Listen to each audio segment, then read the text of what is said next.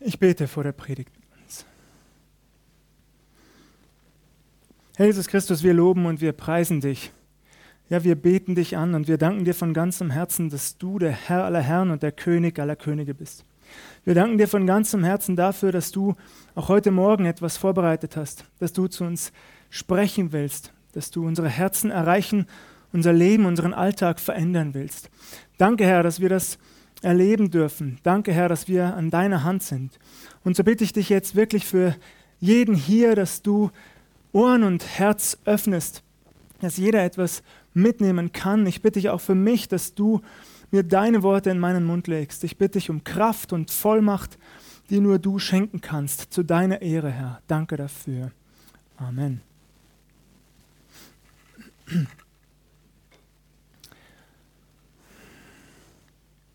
Warum lässt Gott das zu? Warum lässt Gott das zu?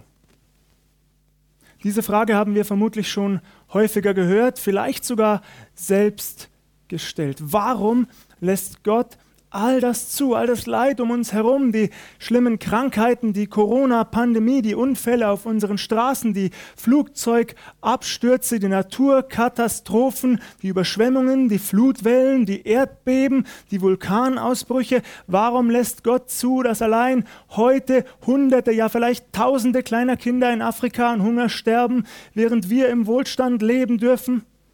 Warum lässt Gott all die Krisen und Kriege zu, all das Blutvergießen und sinnlose Morden und Abschlachten überall um die Welt herum? Warum lässt Gott das zu? Die sogenannte Theodizee-Frage ist seit jeher ein Grund dafür, dass viele Menschen nicht an Gott glauben wollen.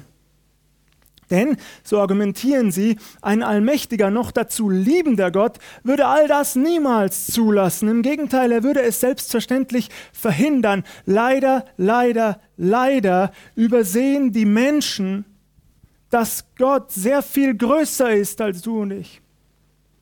Die Bibel sagt ganz klar, dass seine Gedanken niemals die unseren sind und seine Wege auch nicht.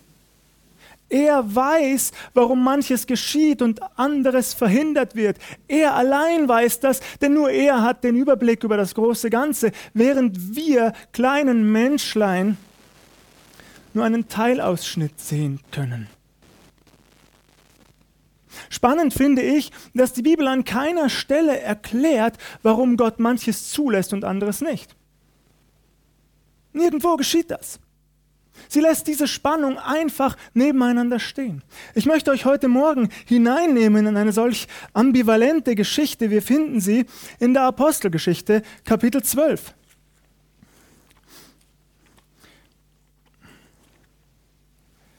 Ich lese zunächst die Verse 1 und 2. Dort steht geschrieben, um diese Zeit legte der König Herodes Hand an einige von der Gemeinde, sie zu misshandeln. Er tötete aber Jakobus, den Bruder des Johannes, mit dem Schwert. Wenn wir in den Abschnitt davor hineinblicken, dann bemerken wir schnell, dass etliche Nachfolger Jesu nach der Steinigung des Stephanus aus Jerusalem geflohen waren in die umliegenden Gebiete, Regionen und Länder nach Phönizien, nach Zypern oder Antiochia. Eben dort in Antiochia kam es aufgrund der Verkündigung des Evangeliums zu einer regelrechten Bekehrungswelle. Nicht nur viele Juden, auch etliche der Griechen dort bekehrten sich zu Jesus Christus. Sie übergaben ihm ihr Leben.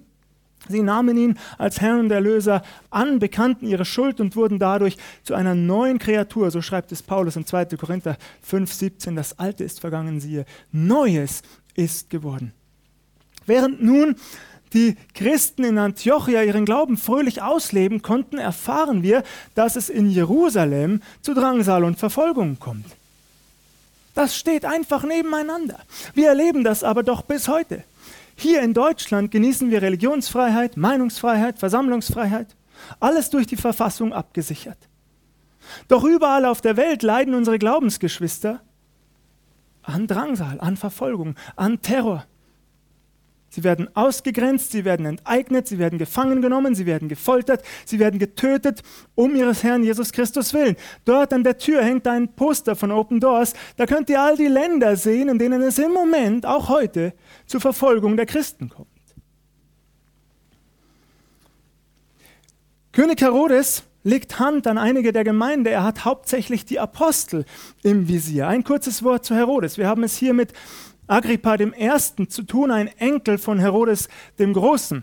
Herodes der Große war Herrscher zur Zeit, als Jesus geboren wurde. Er war verantwortlich für den Kindermord zu Bethlehem, ein überaus grausamer Tyrann, der nicht einmal davor zurückschreckte, seine Familie hinzurichten, um seine Macht zu sichern. Agrippa der Erste, sein Enkel, einer seiner Enkel, steht ihm im Grunde in nichts nach. 41 nach Christus war Agrippa I. aufgrund politischer Verdienste von Kaiser Claudius zum König über Judäa und Samaria ernannt worden. Das hatte zur Folge, dass nun in Jerusalem kein römischer Statthalter mehr residierte, wie einst Pontius Pilatus, sondern ein jüdischer Despot. Nun konnte man im Grunde keine Rechtsprechung, keine Ordnung, keine Gerechtigkeit mehr erwarten. Das war unter einem römischen Statthalter noch mehr oder weniger gegeben. Hier nicht mehr.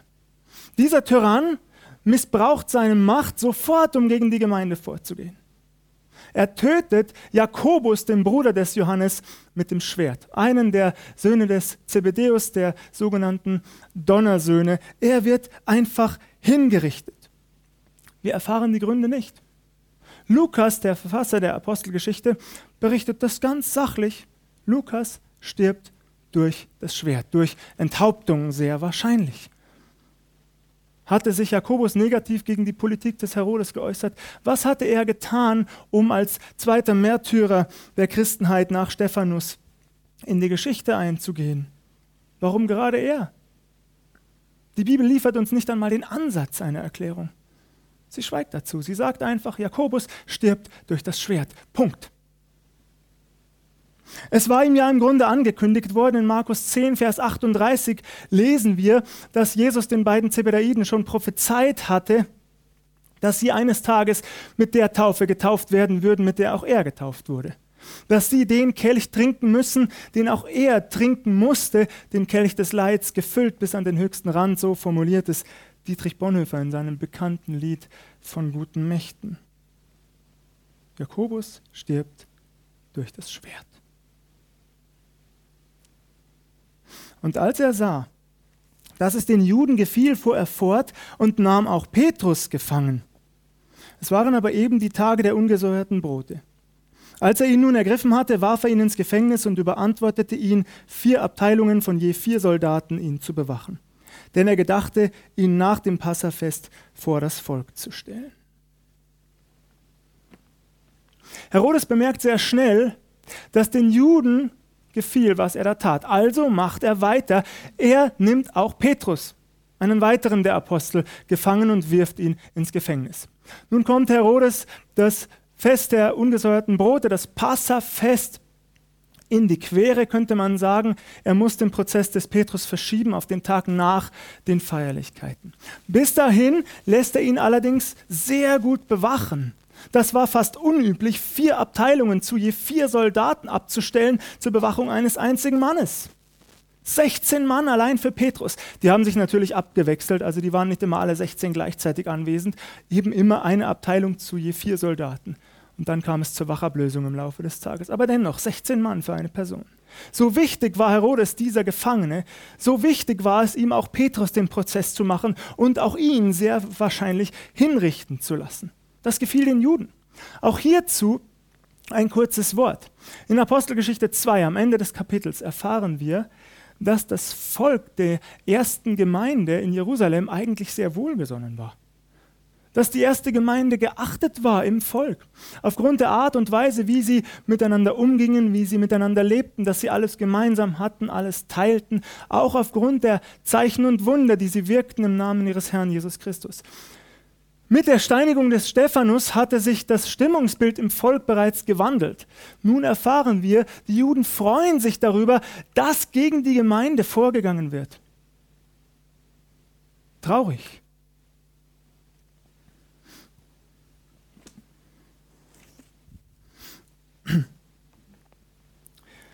So wurde nun Petrus im Gefängnis festgehalten, aber die Gemeinde betete ohne Aufhören für ihn zu Gott.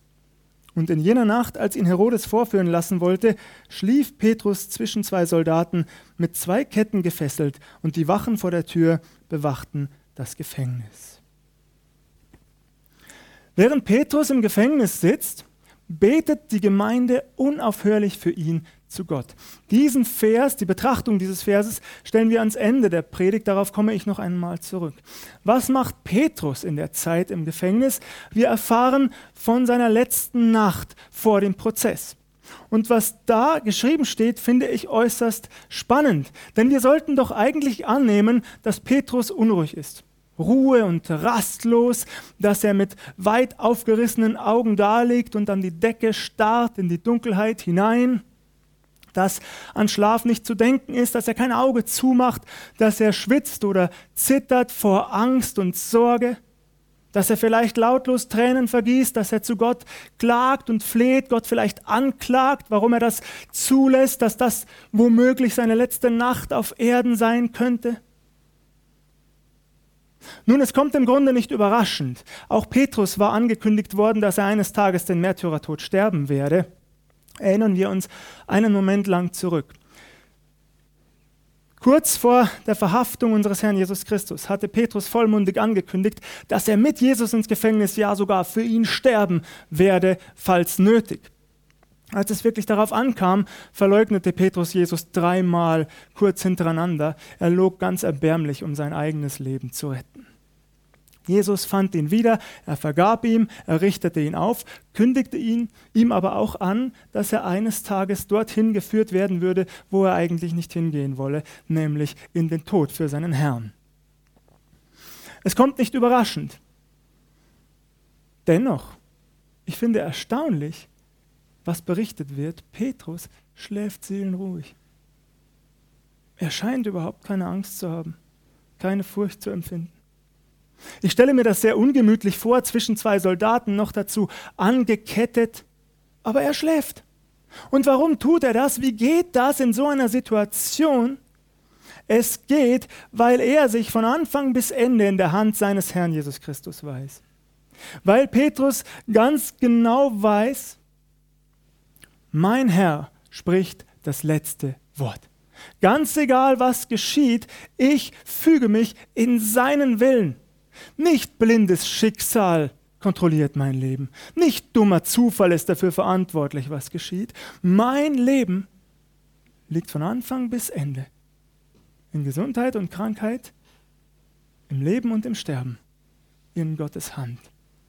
Und so wird Petrus eingehüllt in den Frieden Gottes, der so viel höher ist als alle menschliche Vernunft. Petrus kann friedlich schlafen. Ihr Lieben, das gilt auch dir und mir heute Morgen. Ja, ich weiß, das sagt sich so leicht. Aber bitte glaubt mir, auch ich bin immer wieder in Problemen und Sorgen und Nöten regelrecht gefangen. Ängste drohen mich zu überwältigen. Jesus hatte auch das angekündigt. In Johannes 16, Vers 33 sagt er, in der Welt, da habt ihr Angst. Aber, aber seid getrost, ich habe die Welt überwunden. Ich habe mir vorgenommen, ihr Lieben, sehr viel mehr als bisher in notvollen und angstvollen Situationen meinen Blick nach oben zu richten und mich zu vergewissern, dass unser Herr kommt. Er, der da ist und der da war und der da kommt, er hat auch mein und dein Leben in der Hand. Er kontrolliert es. Er entscheidet, was geschieht. Und das darf uns ruhig machen. Diese Gewissheit, dass alles, was geschieht, zuerst einmal über Gottes Schreibtisch muss. Von ihm geprüft, begutachtet, unterschrieben und gestempelt, bevor es zur Ausführung kommt. Ob das dann die treuen Engel tun oder Satan und dessen Dämonen, das spielt im Grunde keine Rolle. Alles muss zuerst an Gott vorbei. Es gibt nichts, von dem Gott keine Kenntnis hätte. Es gibt nichts, das auch nur irgendwie an ihm vorbeigeschmuggelt werden könnte. Nichts. Alles muss seinem prüfenden Blick standhalten, bevor es ausgeführt werden darf. Macht dich das ruhig? Macht dich das gelassen? Schenkt dir das Frieden? Spürst du diesen Frieden Gottes jetzt, wie er dich empfängt? Es gibt nichts, das Gott nicht weiß, auch in deinem Leben und meinem nicht. Und dafür dürfen wir dankbar sein und ihn loben und preisen. Es gibt übrigens eine spannende Parallele im Buch des Propheten Daniel, in Daniel 3. erfahren wir von den drei Freunden Daniels, die in den Feuerofen geworfen werden sollen. Was hatten sie verbrochen, um eine solch grausame Strafe zu verdienen? Sie hatten sich nicht vor der 30 Meter hohen Statue des größten wahnsinnigen babylonischen Königs Nebukadnezar gebeugt. Der hatte befohlen, dass sich alle seine Untertanen zu bestimmten Zeiten über den Tag verteilt vor diesem Götzenbild, kann man sagen, niederwerfen und es anbeten sollten und damit natürlich dem König selbst huldigen sollten. Die drei Männer hatten sich geweigert. Ihr Urteil lautet Verbrennung in einem siebenmal heißer geschürten Feuerofen als üblich. So grausam war Nebukadnezar. Doch auch sie, lesen wir in der Bibel, waren ganz ruhig äußerlich ganz ruhig, eingehüllt in diesen unerklärlichen Frieden Gottes. Und sie stehen vor diesem tyrannischen Herrscher und sagen zu ihm, Glaub uns eins, Nebukadnezar, Gott, unser Gott, kann uns immer noch retten. Er kann uns immer noch aus deiner Hand befreien. Was mit uns geschieht, das liegt nicht in deiner Hand. Das magst du dir vielleicht einreden und einbilden. Aber was mit uns geschieht, das entspricht allein Gottes Willen. Und wir fügen uns in diesen Willen. Was für ein Bekenntnis, nicht wahr? Aber es kommt noch besser. Denn sie sagen einen Satz, bei dem es mir immer wieder eiskalt über den Rücken läuft. Sie sagen zu diesem König, doch selbst wenn unser Gott es anders beschlossen hat, selbst wenn er es anders beschlossen hat, bleibt er und nur er allein Jahwe, unser Gott. Er ist der einzige und der einzig wahre Gott, der Schöpfer des Himmels und der Erde, der König aller Könige. Und wenn er es anders beschlossen hat, dann ist heute der Tag unseres Todes. Ihr Lieben, das klingt schon gut, wenn wir so ein Bekenntnis in unserem gemütlichen Wohnzimmer sprechen, nicht wahr? Wenn wir auf der Couch sitzen mit Freunden zusammen, gemütlich ein Glas Wein trinken vor dem knisternden Kamin und dann bekennen wir, ja, wenn Gott es beschlossen hat, dass heute der Tag unseres Todes sein soll, dann fügen wir uns in seinen Willen. Das klingt doch gut, nicht wahr? Ihr Lieben, aber wenn es Männer sprechen, Männer, drei Männer wie im Buch Daniel, die tatsächlich angesichts des Todes stehen, dann, dann erst wird es gewaltig. Unser Gott kann uns retten. Aber was auch immer er beschlossen hat, wir fügen uns in seinen Willen.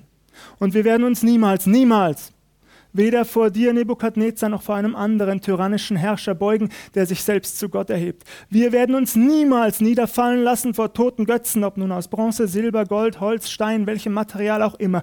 Wir werden unsere Knie niemals beugen vor toten Götzenbildern, die doch nicht sehen und nicht hören und nicht helfen können. Wir gehören allein Gott dem Herrn. Petrus schläft ganz ruhig in seiner Gefängniszelle. Er weiß das ganz genau. Was können mir Menschen schon tun? Natürlich, sie können uns beleidigen, sie können uns ausgrenzen, sie können uns bespucken, sie können uns schlagen, sie können uns demütigen, sie können uns enteignen, sie können uns foltern, sie können uns unser Leben nehmen. Aber nichts, sagt die Bibel, nichts kann uns scheiden von der Liebe Gottes. Nichts. Weder Hohes noch Tiefes, weder Mächte noch Gewalten, weder Leben noch Tod. Wir sind geborgen in der Hand dessen, der unser Leben von Anfang an kennt und in seiner Hand hat.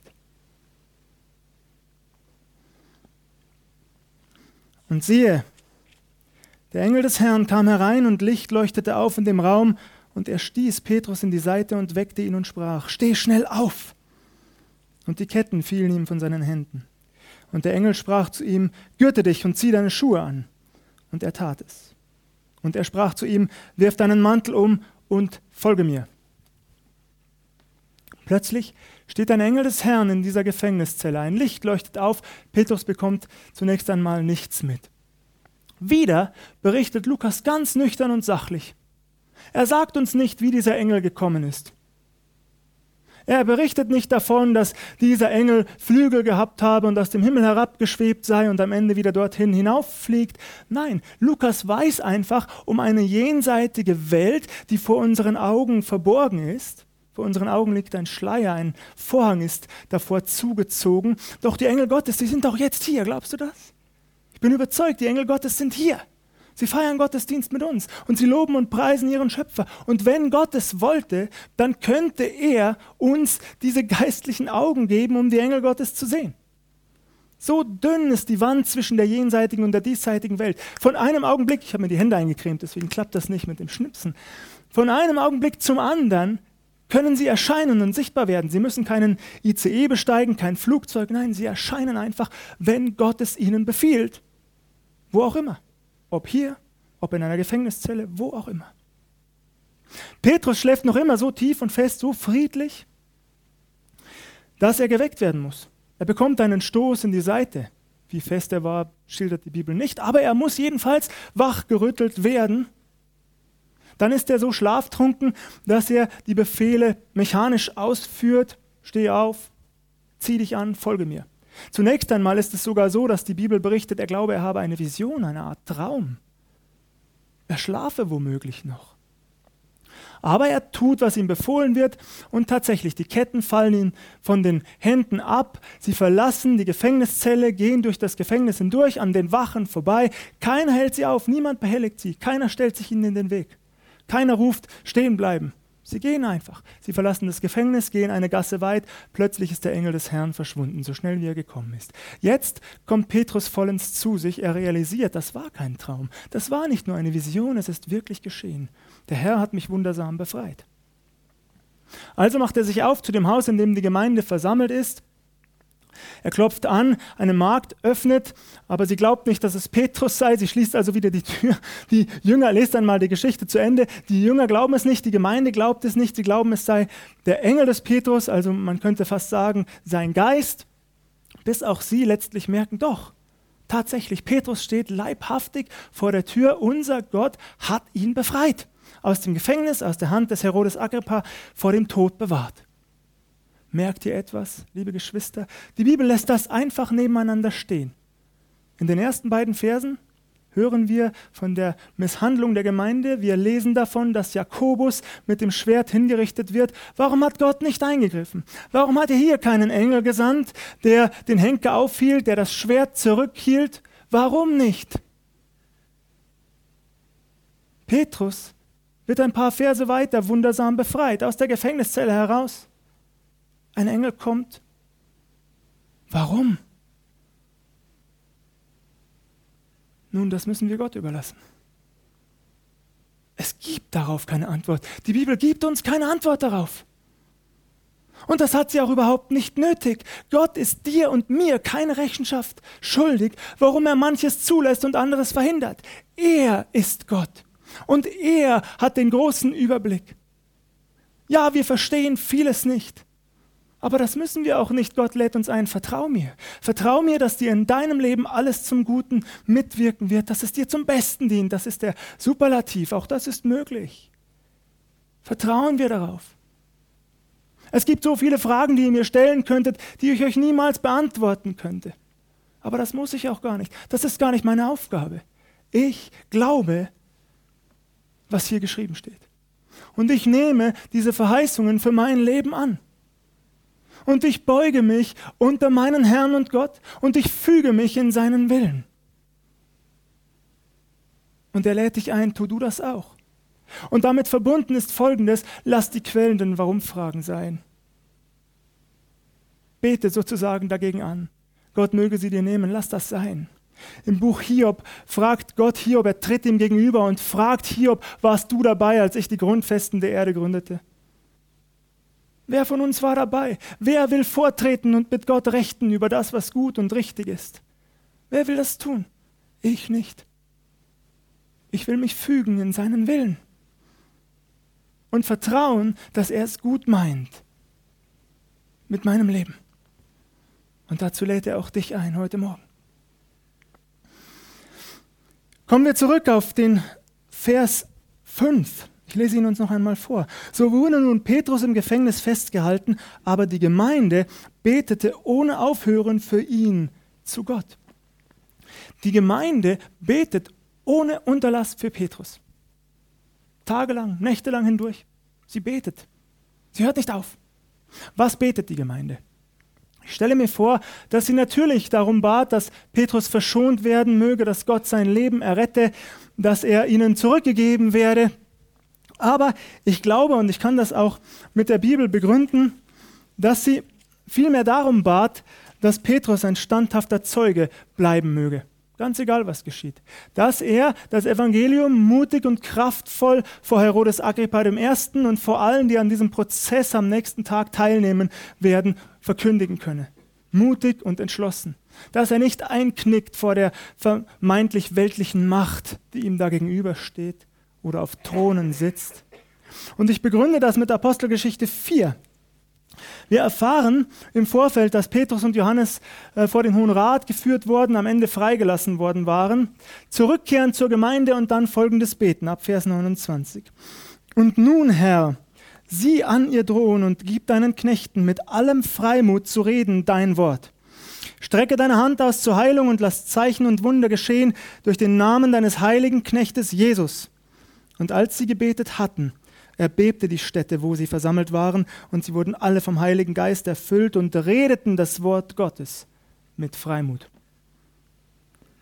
So kann das gehen, wenn Menschen von sich weg auf ihren Herrn Jesus Christus blicken. Wenn sie vollkommen fokussiert sind mit ihrem ganzen Sein, mit allem, was sie ausmacht, mit allem, was sie haben, auf ihren Herrn. Ja, sie wissen sehr wohl um das Drohen um sie herum, das ist ihnen bewusst, sie haben es gerade erlebt. Am eigenen Leib haben es Johannes und Petrus erlebt. Aber sie kommen nicht zur Gemeinde zurück und beten, bitte Herr, bewahre uns in Zukunft, bewahre uns vor Gefangennahme, bewahre uns vor körperlichen Schmerzen, bewahre uns vor dem Tod. Nein, sie blicken von sich weg und bitten, gib uns auch in Zukunft den Freimut für dich einzutreten und Zeugen zu sein für dich. Uns ist im Grunde unser Leben überhaupt nicht wichtig. Es spielt keine Rolle, ob wir morgen hungrig sind oder satt, ob wir genug zu anziehen haben oder nicht, ob wir gesund sind oder krank, ob wir leben oder sterben. Wir wollen nur eins, solange du uns leben lässt. Mutig und kraftvoll dein Evangelium zu verkündigen. Und dafür brauchen wir deinen Freimut, wir brauchen deine Vollmacht. Ihr Lieben, um Vollmacht muss man bitten. Und da, wo sie nicht erbeten und nicht durch den Heiligen Geist geschenkt wird, da bleibt sie aus und jedes gesprochene Wort ist kraftlos und im Grunde unnötig. Denn wo der Heilige Geist nicht wirkt, da werden Menschen nicht erreicht, da werden Menschenherzen nicht angesprochen, da werden Menschenleben nicht verändert. Um Freimut und Vollmacht muss man bitten und das darf man auch. Nun sind wir leider immer wieder so, dass wir sagen, ich kann nicht reden. Ich kann es nicht. Ich weiß nicht, was ich sagen soll.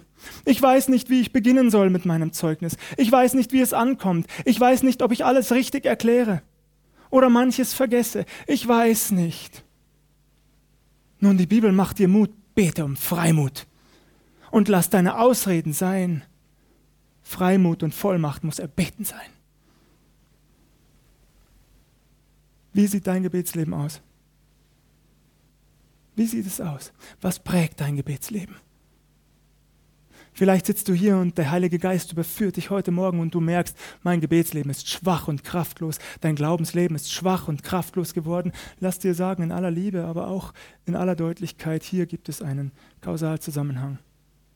Der Grund, warum dein Glaubensleben schwach ist, ist sehr wahrscheinlich der, dass dein Gebetsleben schwach ist. Und Gott macht dir Mut heute Morgen, geh auf deine Knie, bitte ihn um Vergebung und bitte ihn darum, ein Beter zu sein. Bitte ihn darum, zu beten und zu beten und zu beten. Bist du schon einmal ganze Nächte hindurch auf deinen Knien gelegen und hast gebeten für Personen oder Situationen? Hast du unter Tränen gefleht, Gott möge handeln? Wie sieht dein Gebetsleben aus?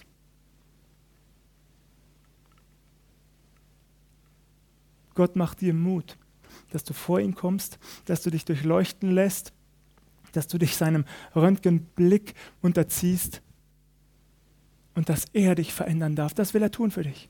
Auch du sollst sein Zeuge sein. Auch du sollst merken, wie gesegnet ein kraftvolles Gebetsleben ist. Auf dein Glaubensleben, aber auch auf deine Umwelt, auf die Menschen um dich herum.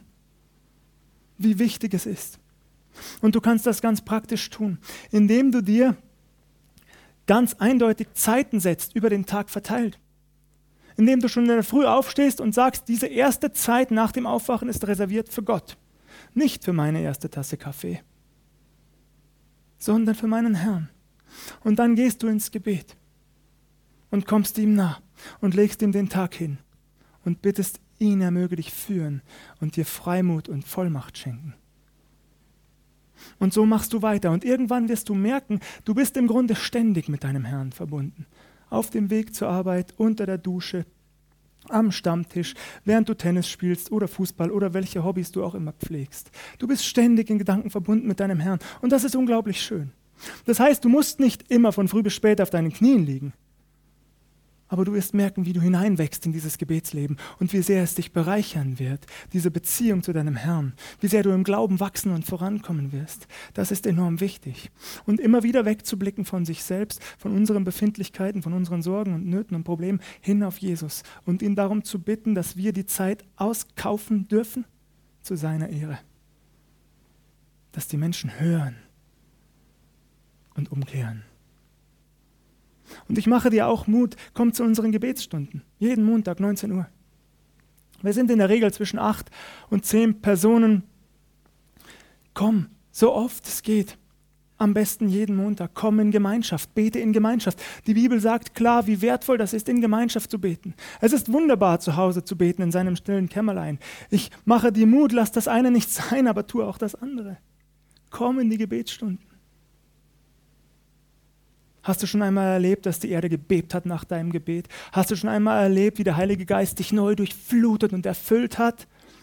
Und du gemerkt hast, mein Gebet ist unmittelbar in Erfüllung gegangen. Die Jünger erlebten das in Apostelgeschichte 4. Die Städte erbebt. Und der Heilige Geist kommt wieder mit Kraft und Vollmacht. Und dann gehen sie raus und predigen. Willst du das erleben? Dann werde ein Beter. Will ich das erleben? Unbedingt. Und ich mache uns Mut und Gott wird das segnen. Blicken wir weg von uns immer mehr. Lassen wir uns nicht gefangen nehmen von unserem Alltag und all den Problemen und auch all den Wünschen. Das ist nicht an sich schlecht, bitte versteht mich nicht falsch, aber lasst uns immer mehr blicken auf unseren Herrn Jesus Christus. Diese Welt vergeht. Was bleibt, ist er. Er, der da war und der da ist und der da kommt. Mögen wir als treue Knechte gefunden werden, wenn er kommt, als treue Beter ihm zur Ehre und uns und den Menschen zum Wohle. Gelobt sei Gott. Amen.